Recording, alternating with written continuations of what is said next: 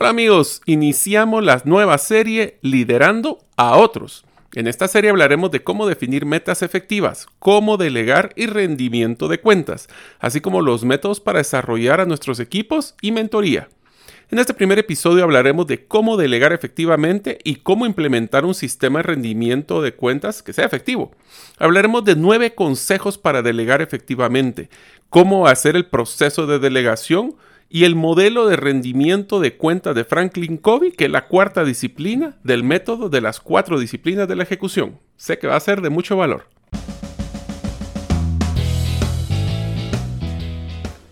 Bienvenidos al podcast Gerente de los Sueños, donde le brindamos las herramientas prácticas, competencias e inspiración para que los líderes de impacto cumplan sus sueños. Soy su anfitrión, Mario López Alguero, y mi deseo es que vivas la vida con pasión, resiliencia y templanza. Bienvenidos.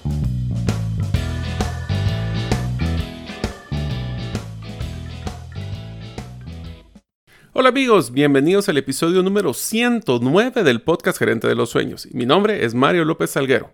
¿Y sabías que utilizar a Bitcoin como un medio de pago no significa que debes de recibir Bitcoins per se?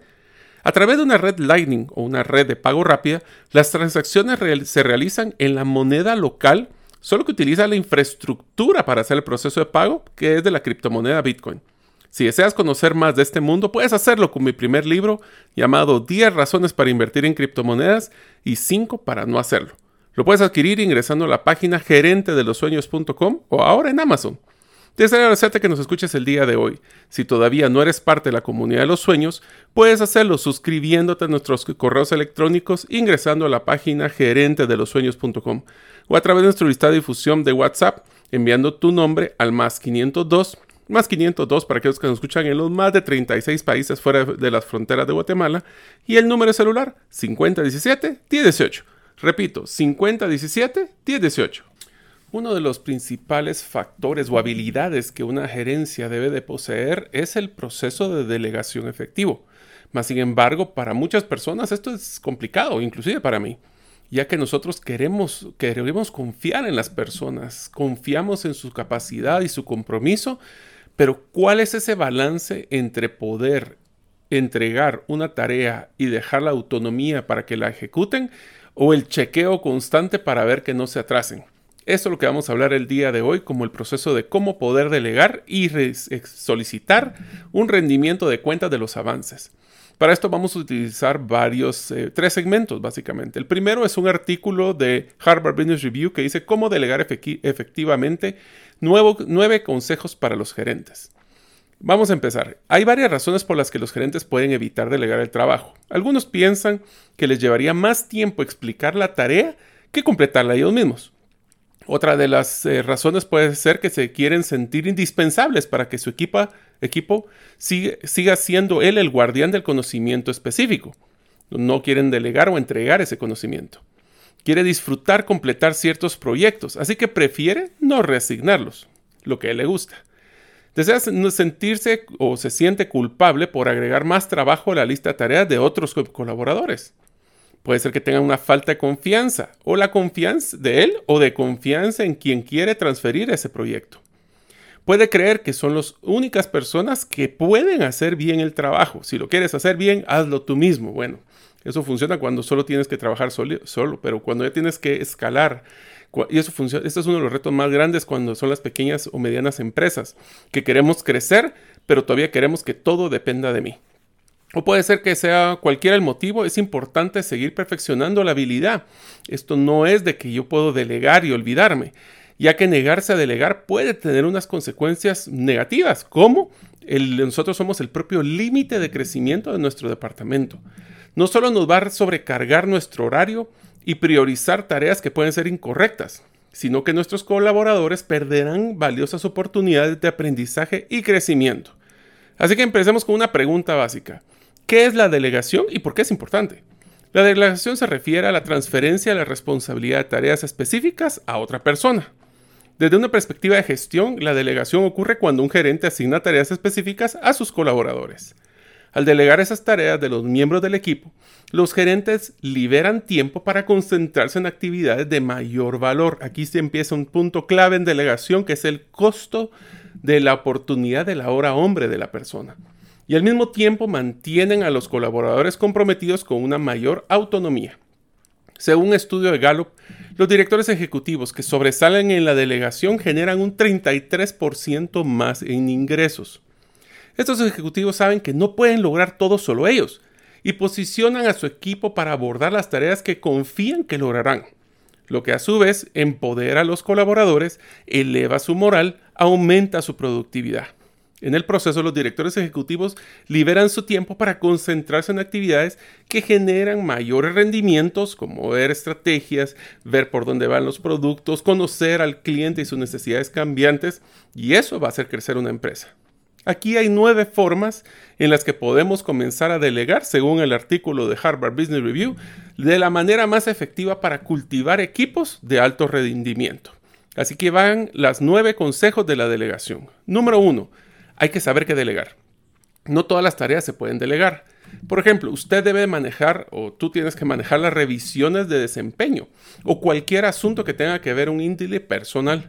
Después de todo, contratar talento adecuado, conocer sus fortalezas y debilidades de cada colaborador, en última instancia lo harán mejor en la asignación de dichos entregables, porque sabemos qué son las fortalezas y debilidades de cada uno. Y la transferencia de responsabilidad a los colaboradores de nuestro equipo que sean los correctos.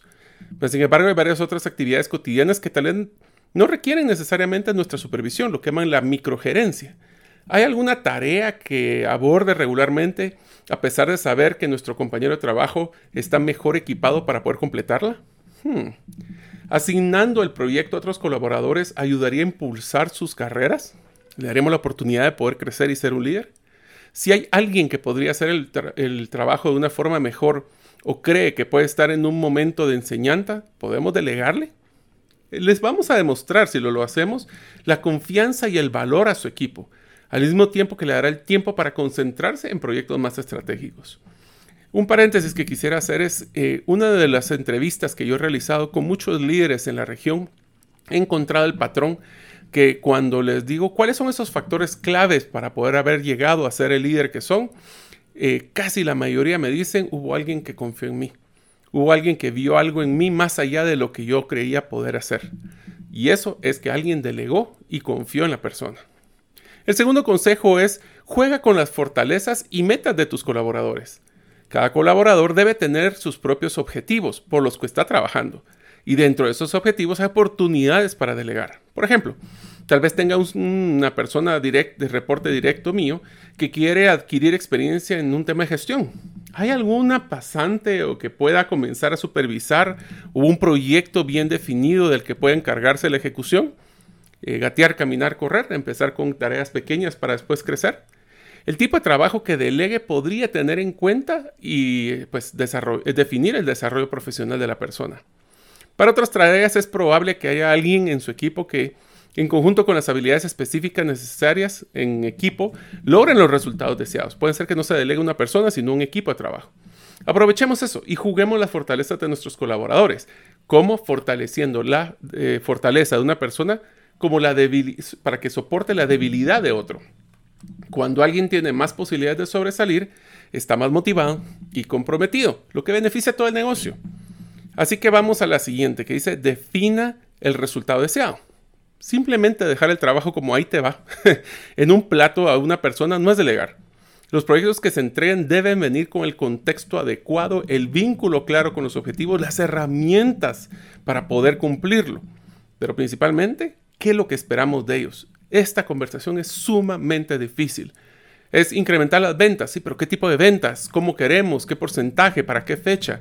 Tenemos que tener una claridad real de los objetivos. Eso es lo que nos dice el, profesor de la Escuela de Negocios de Harvard, Kevin Scherer.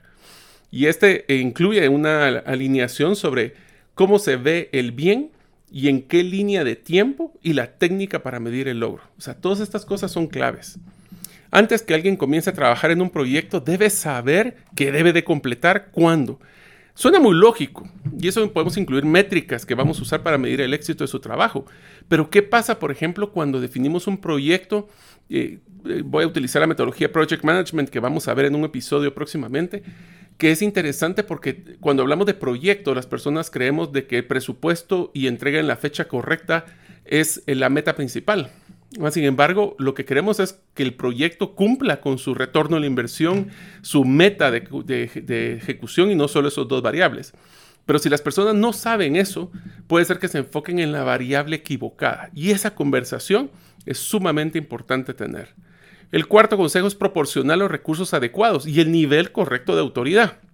Si la persona que le estamos delegando el trabajo necesita capacitación, recursos, autoridad específica, yo adelantaría uno más, eh, las herramientas que tiene que tener y también las barreras que debo de ayudarle a eliminar para un proyecto asignado, en su rol como gerente tenemos que proporcionar todo lo que tenemos que, todos los anteriores.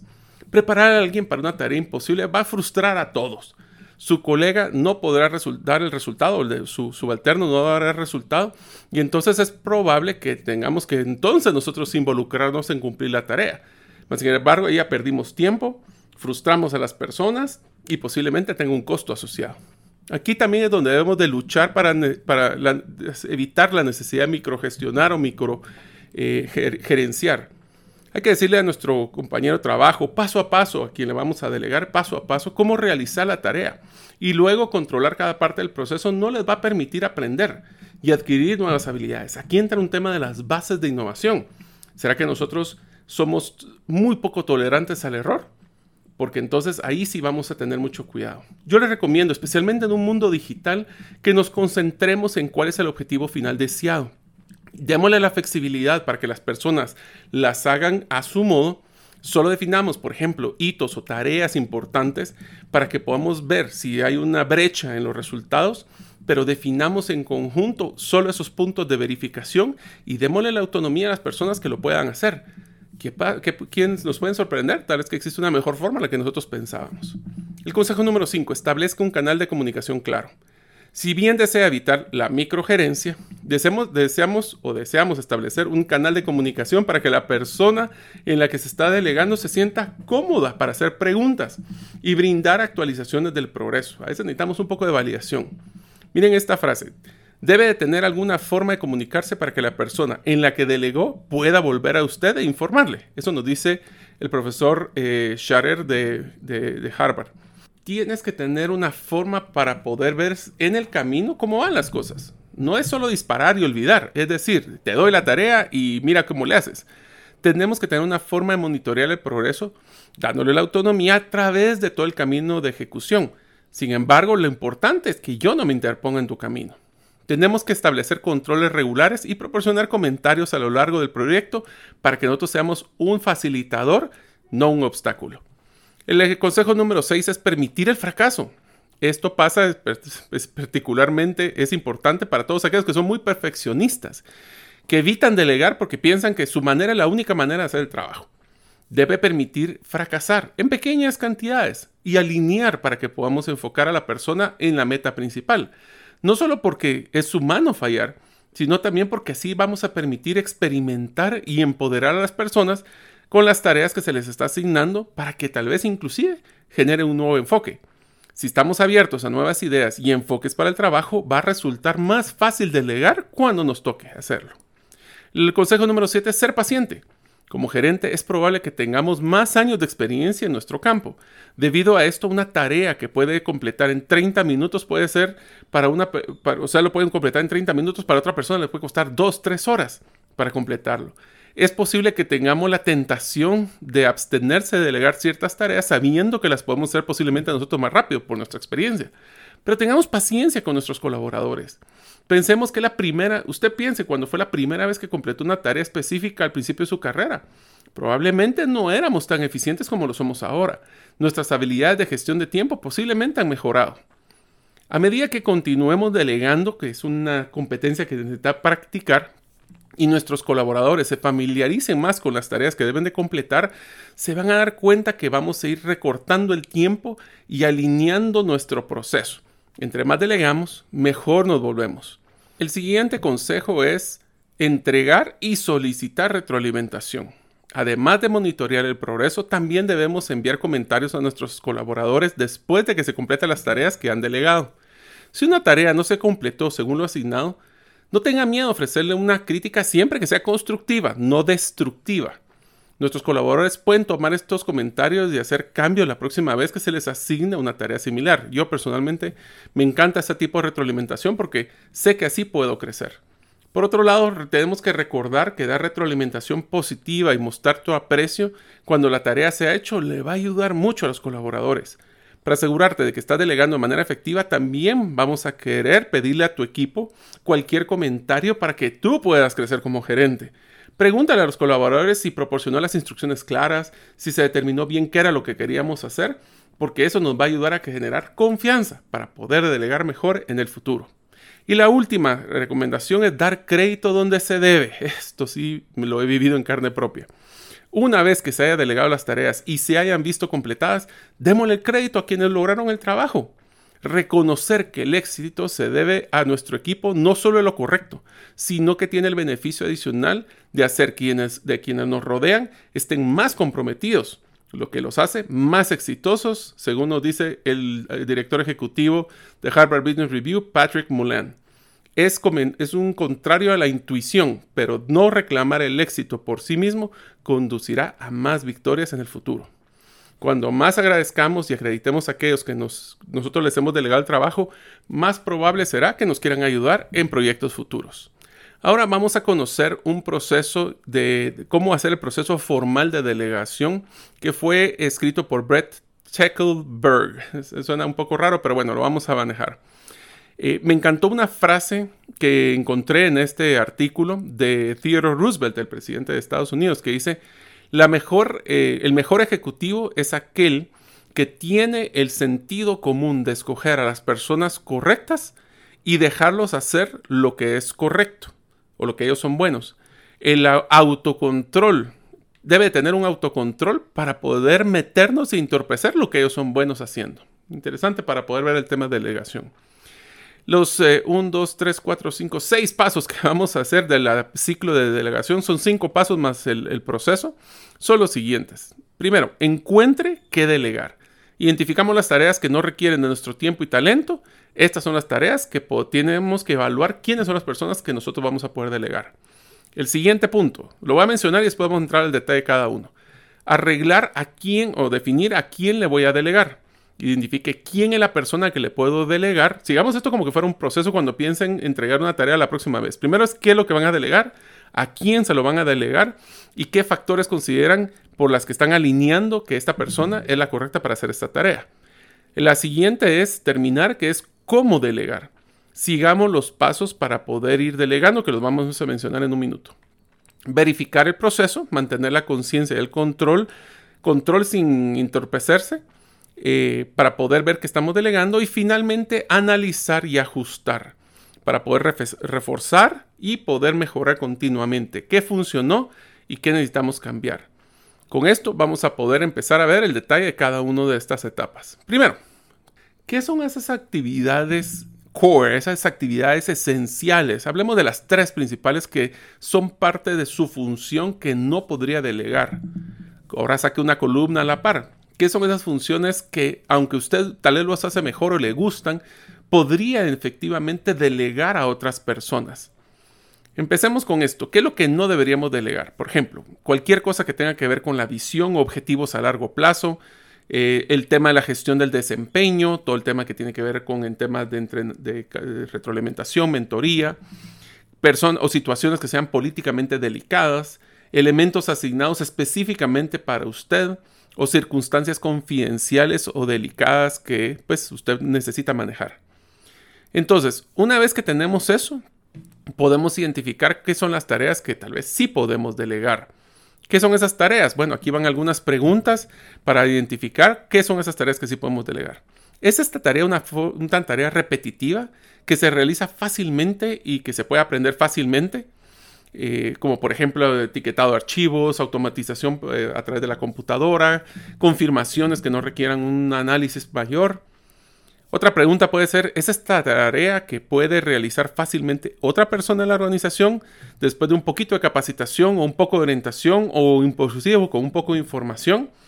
Como por ejemplo investigar alternativas, búsquedas en Internet, recopilar datos, eh, reconciliación de registros. Otra pregunta es, ¿es esta tarea algo que alguien más podría realizar en su nombre? Por ejemplo, coordinar un evento, hacer anuncios o enviar recordatorios. Otra pregunta es, ¿es una tarea que estás haciendo porque siempre lo has hecho? Por ejemplo, actualizar una presentación, organizar una reunión, actualizar un informe o un archivo. Otra pregunta es, ¿es una tarea para que otra persona que ya o alguien podría manejarlo porque ya tiene la información y además tiene las herramientas? ¿Alguien más lo podría hacer? Y una última pregunta es, ¿puede tomarse el tiempo para brindar orientación, dirección y expectativas a alguien para que pueda realizar la tarea? Bueno, todas estas preguntas son las que deberíamos considerar para definir qué es lo que vamos a alegar. Ahora definamos a quién. En unos momentos continuaremos con el episodio. ¿Sabías que hemos desarrollado tres talleres que podemos impartir de forma presencial o híbrida y que pueden crear un gran impacto en acelerar tu negocio? Estos talleres son el modelo de Storybrand, cómo podemos simplificar nuestro mensaje para separarnos de la competencia y así cerrar más negocios. El segundo es cómo crear un embudo de ventas que motiva al cliente a comprar múltiples veces así como crear un embudo inverso para vender los productos que tengo y no los que quisiera tener. Y finalmente el programa de cultura de relevancia, cómo lograr que todos los miembros de la empresa se comprometan con nuestra estrategia y lograr así llegar a nuestros objetivos que nos proponemos en el negocio. Todos los talleres se imparten de manera práctica, con guías del participante y tareas para que ejecutemos lo aprendido y no solo tengamos otro webinar. Para más información puedes ingresar a la página gerentedelosueños.com. Ahora continuamos con el episodio. Pensemos, ¿quiénes son esas tres, tres personas dentro de su organización que usted confía en que le podría delegar una tarea específica? Definámoslo idealmente esas tres tareas que ustedes podrían delegar. ¿Quiénes son esas personas? Y definámosla por sus habilidades y fortalezas. Estos son valores que nosotros tenemos que estar constantemente evaluando. Y aquí van algunas preguntas, de nuevo, esta la idea es que la practiquen, de cómo poder identificar a esas personas correctas. Número uno, ¿cuáles son los esfuerzos actuales? ¿Qué tareas similares ya está realizando una persona que se alineen a las tareas que nosotros queremos delegar? ¿Qué esfuerzos relacionados han trabajado con las tareas que nosotros queremos delegar? ¿Alguien ha involucrado con este tipo de tareas? Otro de los factores es el conocimiento y la experiencia. ¿Qué tareas estamos preparados para, para asumir con el conocimiento, la habilidad y la experiencia que tienen ahora estas personas? ¿Qué hacen que sus habilidades o experiencias sean más fáciles de entrenar que otras personas. El estilo de trabajo, por ejemplo. Esta persona es congruente con nuestros valores y se alinean a las características del trabajo que queremos realizar. Es una tarea que requiere detalles está orientado a los detalles. Es una persona detallista. Es una persona que requiere una perspectiva más amplia y entiende cómo evitar caer en pequeños detalles, por ejemplo. Otro de los factores es la carga de trabajo tenemos una persona que tiene la disponibilidad en su capacidad de trabajo para asumir una tarea eh, adicional. Necesita que nosotros delegar a las personas o a esta persona tareas actuales que podríamos reasignar lo que está haciendo actualmente para otra persona. O sea, podemos hacer esta delegación de segunda mano, por decirlo así. Y una persona, el último factor que podemos considerar para las personas es, ¿tiene futuro? Estas personas le van a ayudar, por ejemplo, podrían, aunque tal vez no tenga el conocimiento y las herramientas, si le delego, va a ser una persona curiosa, va a ser una persona que puede realmente sacarle provecho a esta oportunidad. Yo les quiero comentar una de las historias, no sé si la he mencionado en el podcast antes, pero es una de las historias más trascendentales de mi vida profesional. Y fue una persona, uno de mis jefes, eh, Guillermo Montano, eh, cuando trabajaba en Transactel, que eh, yo estaba en el área de ventas y mercadeo y pues estábamos haciendo un joint venture con una empresa. Era una empresa extranjera y lo que queríamos hacer un call center más o menos de 300 personas. Recuerdo que en ese momento Guillermo me dijo, eh, Mario, mira, necesito que por favor hagas un modelo de negocio, necesito que hagas un estudio de CAPEX, de OPEX, cuánto es el flujo máximo, cuánto es la inversión necesaria. y esto lo necesito en dos semanas. Te tengo una noticia, eh, la persona de finanzas se retiró, entonces van a necesitar que tú lo hagas, por eso necesito que lo hagas en tu caso. Y eh, pues en dos semanas lo vemos. Ok, perfecto. Lo primero que fui a buscar allá afuera fue entrar a Google y buscar qué es OPEX y CAPEX. Para que los que no saben, OPEX es todo lo que tiene que ver con los costos operativos o de gestión y CAPEX es todo lo que tiene que ver con inversiones.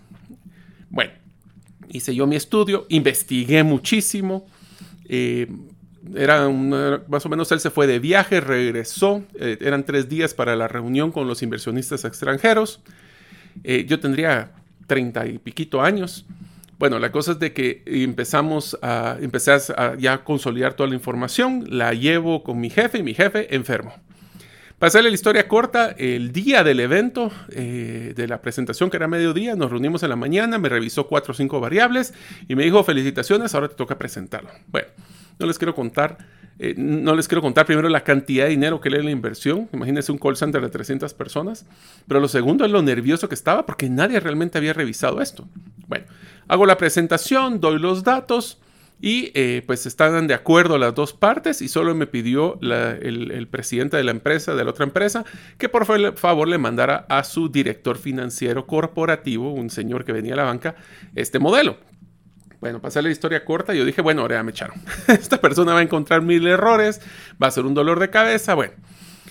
la noticia de después fue que fuera de un par de temas de tipo de cambio y de, ciertos eh, supuestos que habíamos utilizado, no estaba tan mal este fue uno de los momentos donde alguien confió en mí. Y yo es el día de hoy que le agradezco a Guillermo por haberlo hecho.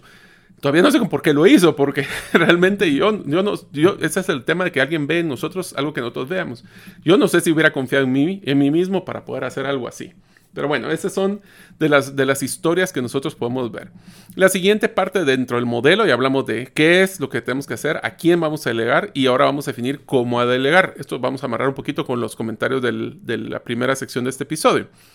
Para definir, tenemos que utilizar unos cuadros muy sencillos donde ponemos qué es lo que debe hacer una persona y quién es la persona que lo debe de hacer Debemos definir si las tareas tienen un grado de complejidad, si todas las parejas, si todas las tareas son iguales o si hay algunas tareas que deberíamos asignar a ciertas personas específico. Tenemos que capacitar a las personas o contratar a las personas adicionales, porque aquí ese es un error que pasa muy comúnmente. Cuando delegamos, usualmente delegamos a los buenos, pero caemos en el caos de delegarle, sobre delegar a las personas buenas para llevarlas a ser improductivos no solo los quemamos, sino que le estamos cargando de trabajo a los buenos y a los malos, pues como no confiamos o no creemos que son los correctos, simplemente no les damos esa carga. Entonces estamos teniendo un pecado de pues quemar en nuestro talento correcto. Entonces por eso tenemos que tener y definimos, definir si tal vez esta persona buena no le puedo contratar a otra persona que le apoye para que entonces cada persona tenga el enfoque de las tareas de que mayor valor pueden dar. Tenemos que ser claros con las tareas, definir claramente el tema de qué es lo que estamos nosotros entregando, el enfocado por qué también se está realizando. Hay que explicar a las personas por qué se hacen y qué son los eh, empoderamientos o roles o decisiones que van a poder hacer. Tenemos que estar bien claros de cuál es el resultado o los momentos críticos que va a tener que entregar para ver el avance. Em, también tenemos que definir cuáles son esas eh, inclusive eh, los, eh, los, hitos, si existe un tema de fechas, tenemos que apoyar, ver quiénes son las personas que van a necesitar apoyo externo, estas personas, pero principalmente cuál es su expectativa de entregable. Porque a veces nosotros nos enfocamos en solo una variable y a lo mejor es una mezcla de variables tenemos que buscar que las personas tengan como parte final en cómo delegar la motivación, el voto de confianza. Se lo estoy entregando porque creo que lo puedes hacer eh, y solo vamos a necesitar chequearlo para que sí mantengas ese, siempre ese compromiso. Entonces, ahora veamos la siguiente parte que es verificación del progreso. Para poder verificar el proceso, tenemos que proporcionarle al líder de la tarea adecuada, pues obviamente planificación, organización, preparación para poder después pedirles ese, ese, rendimiento de cuentas. A veces es muy fácil delegar y no dar los resultados o no ser claros o no dar las herramientas y la respuesta es mira qué haces. Esto lo hace bien complicado para las personas porque sienten que están delegando para perder. Y es por eso que nosotros tenemos que decirle claramente el concepto para quién eh, nosotros tenemos que entregar esa tarea, los cronogramas y los hitos, los recursos, para que también eso es importante. Nosotros a veces le entregamos la tarea, pero no le damos los recursos. Es como decirle, mire, vaya a mandar un correo, pero no tiene la computadora. Entonces tenemos que estar claros de que si no le damos los recursos, cómo se mueve el cronograma o no, cuáles son esas flexibilidades que vamos a usar. Definamos ese plan, definamos cuáles son las oportunidades de las personas y llevemos el control para poder siempre darle seguimiento. Ahora, vamos a hacer como revisar esos, esa verificación de progreso. Y la siguiente parte de la revisión es eh, lo que llamamos Start, Stop, Continue. Es qué es lo que tengo que parar, qué es lo que debo de iniciar y qué es lo que debo de continuar. Entonces nos preguntamos, ¿qué está funcionando durante este proceso de delegación y qué necesitamos cambiar? Con base a los resultados, con los objetivos, medidas de adelanto o que se atrasó, ¿qué nos ha proporcionado el éxito y qué cosas necesitamos reforzar o cambiar para poder lograr el éxito? Y en base también a estos resultados, que nos, ya una vez post-mortem, cuando terminemos, también es bueno dar retroalimentación. Antes de, poder eh, saber qué es lo que está funcionando, debemos de considerar cuáles son esas tareas adicionales que se le puede asignar a las personas que logren el éxito con nosotros. Tenemos que reforzar el éxito, hacer más y hacer pues que las personas logren desarrollarse en lo que son buenos. Y mejorar es que nosotros encontramos áreas de oportunidad, podemos ayudarles de una forma dinámica. Ahora, cuando no está funcionando, tenemos que aumentar a veces la frecuencia de verificaciones. Tenemos que ponerle más atención y tal vez entrenar y darle los recursos a las personas. Invertir tiempo en el esfuerzo de mirar por qué acompañar a la persona para que él se sienta que, pues, aunque haya retos, puede salir adelante. También es, vale la pena tener una discusión de riesgos, de cuáles son los problemas actuales y posibles soluciones. No es recomendable que ustedes le den las soluciones, sino que preguntar qué consideran ellos, porque entonces aquí se trata de que no hagan usted la tarea, sino sé que requiere tiempo, pero vale la pena que las personas los motivemos a que no solo lleven el problema, sino la solución. Y es por eso que terminamos este, este segundo segmento con cuáles son los mitos de la delegación. Pongan a ver cuáles de estos ustedes se sienten identificados. No podemos confiar en otras personas para que asuman mis tareas. ¿Será que es un mito? No, tenemos tiempo para delegar ninguna de nuestras tareas a otros. Somos la única persona que sabe y el único que puede hacer las cosas. Lo que estamos haciendo nosotros lo podemos hacer siempre más rápido. Voy a perder el reconocimiento cuando otros tengan éxito de nuestras tareas. Perdemos la flexibilidad cuando le entregamos las tareas a otros. Perdemos la autoridad a la hora de delegar. Nuestras personas están demasiado ocupadas para asumir tareas. Perdemos el control de las cosas cuando no éramos nosotros responsables directamente y a nosotros a veces delegamos. No sabremos los resultados una vez que deleguemos. Vamos a crear nuevos problemas al delegar. Y nuestras personas o nuestra gente no entiende cómo encajamos en las tareas para hacer esfuerzos más grandes. Todos estos son mitos de la delegación y aquí es donde se vuelve interesante. Si queremos crecer, tenemos que escalar. Y para escalar, tenemos que delegar. Y el tercer segmento del, tema de delegación y rendimiento de cuentas, quisiera traer el enfoque de las cuatro disciplinas de Franklin Covey. Ya tuvimos una entrevista en un episodio anterior del podcast sobre la metodología, pero quisiera solo recalcar la disciplina 4. Antes de empezar, eh, solo quiero describir rápido lo que son las cuatro disciplinas de, de ejecución, de rendimiento de cuentas inclusive, de Franklin Covey. Son cuatro disciplinas. El primero es enfocarse en las metas crucialmente importantes. O sea, encontrar las metas que hacen que todo lo haga la diferencia. Luego vamos a la disciplina 2, que es actuar sobre las medidas de predicción, o sea, encontrar aquellas y que, que generen y identificar las acciones de más alto apalancamiento que son capaces de mover el tablero de resultados y ver proactivamente y no reactivamente. La disciplina 3 es llevar un tablero de resultados convincente, o sea, diseñar un tablero sencillo que nos mantenga enfocados y comprometer a las metas que son críticamente importantes y las acciones que se llevan para este, lograr este resultado. Y la cuarta, que es el que vamos a platicar, es mantener la cadencia de rendimiento de cuentas. O sea, ayudar a mantener el equipo responsable, accountable de la palabra en inglés, de sus compromisos o sus acciones. Voy a mencionar rápidamente entonces la disciplina curato para cerrar este modelo de delegación y rendimiento de cuentas. La disciplina 4 es mantener una cadencia de rendimiento de cuentas. Eh, este establece que hay que definir un ritmo de rendimiento de cuentas, es decir, un ciclo recurrente de autogestión. Esto es importante, no es que el jefe les exija el rendimiento de cuentas, es que cada persona es responsable de rendir los cuentas a su jefe y a sus compañeros. Tenemos que planificar y anotar los puntos favorables de en cada uno de los indicadores. La disciplina 4 es aquella en la que la ejecución realmente se hace una realidad ya que en los anteriores pues se definen las reglas del juego, pero aquí es definimos si le cumplimos o no. Las tres primeras disciplinas sirven para tener un enfoque, claridad y un grado de compromiso. Pero la cuarta fortalece, que es esta de rendimiento de cuentas, fortalece el compromiso semana a semana. Asegura que nuestro equipo llegue a la meta en medio de muchos torbellinos salvajes y culturas desenfocadas.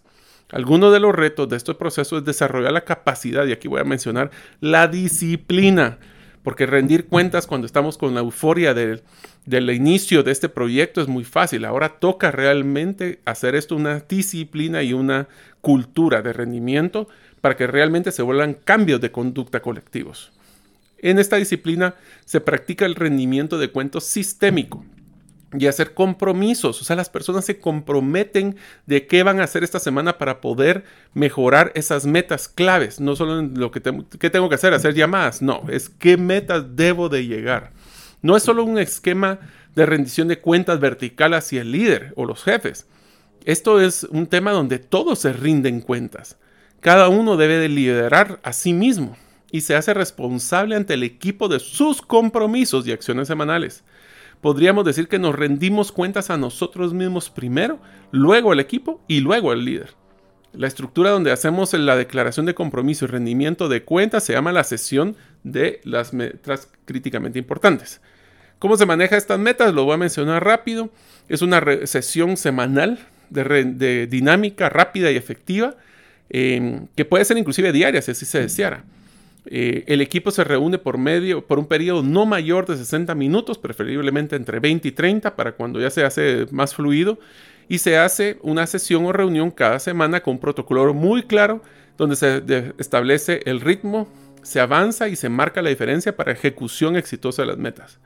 Podríamos decir que es un ritual sagrado semanal que tenemos que honrar constantemente con o sin líder. Y eso les voy a ser sincero, cuando implementé esta metodología, el hecho que con yo siendo el líder, cuando no estuviera, que mantuvieran esa reunión fue bien interesante, especialmente por, para no bajar la guardia de los compromisos.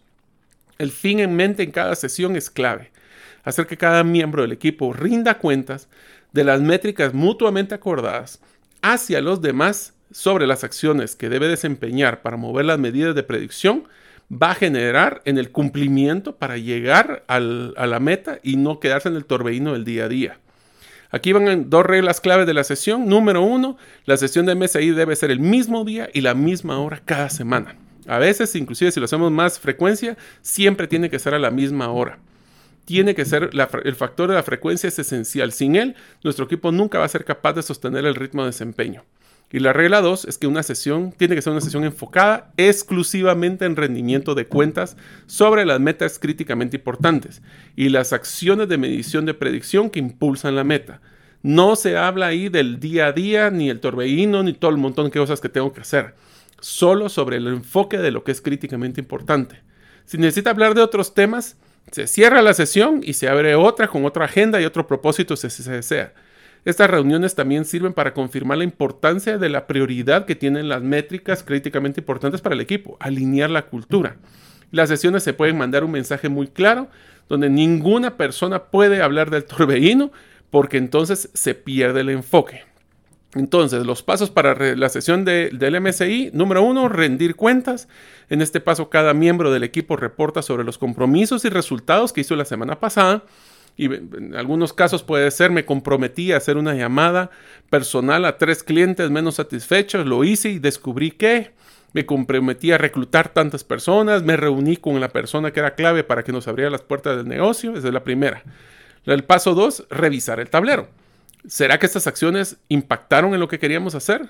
En este paso, cada miembro del equipo revisa su tablero con el fin de aprender, su tablero que es de su rol, que está alineado a las metas eh, corporativas o de la organización o del negocio, para definir si hubo algún error o algún acierto y definir qué es lo mejor que se puede hacer. Podemos, esto se maneja con un tablero de nuevo rojo, amarillo y verde. Em, creo que hemos llegado cumplido. Se puede manejar como si esto subió el MSI o no, pero bueno. Y el tercero es definir un plan. En este paso, cada miembro del equipo propone nuevos compromisos para abrir caminos la siguiente semana. El mensaje, el, lenguaje típico que utilizan es puedo ayudarte a abrir camino, conozco a alguien en, ahí se pueden comprometer a ayudarse mutuamente, me aseguraré que el problema inventario sea eh, eh, que nos ha afectado nuestra medida de predicción puede resolverse la siguiente semana.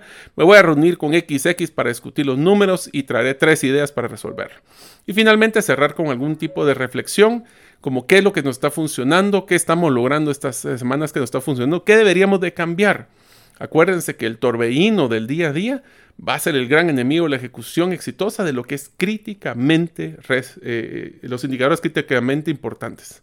Así que amigos, espero que les haya gustado He sido un poquito más largo en este, pero es que delegar y rendir cuentas es sumamente complejo, pero también es sumamente importante que lo aprendamos a hacer.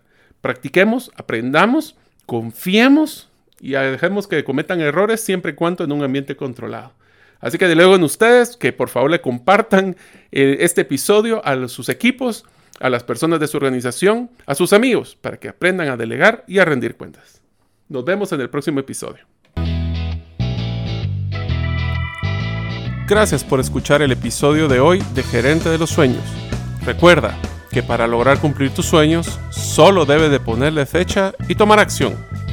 Las notas y material complementario de cada episodio puedes encontrarlo en la página gerentedelosueños.com. La música que han escuchado es Feeling Good de Kevin MacLeod y pueden encontrarla en incompetech.com. Hasta la próxima y que sigamos haciendo nuestros sueños una realidad.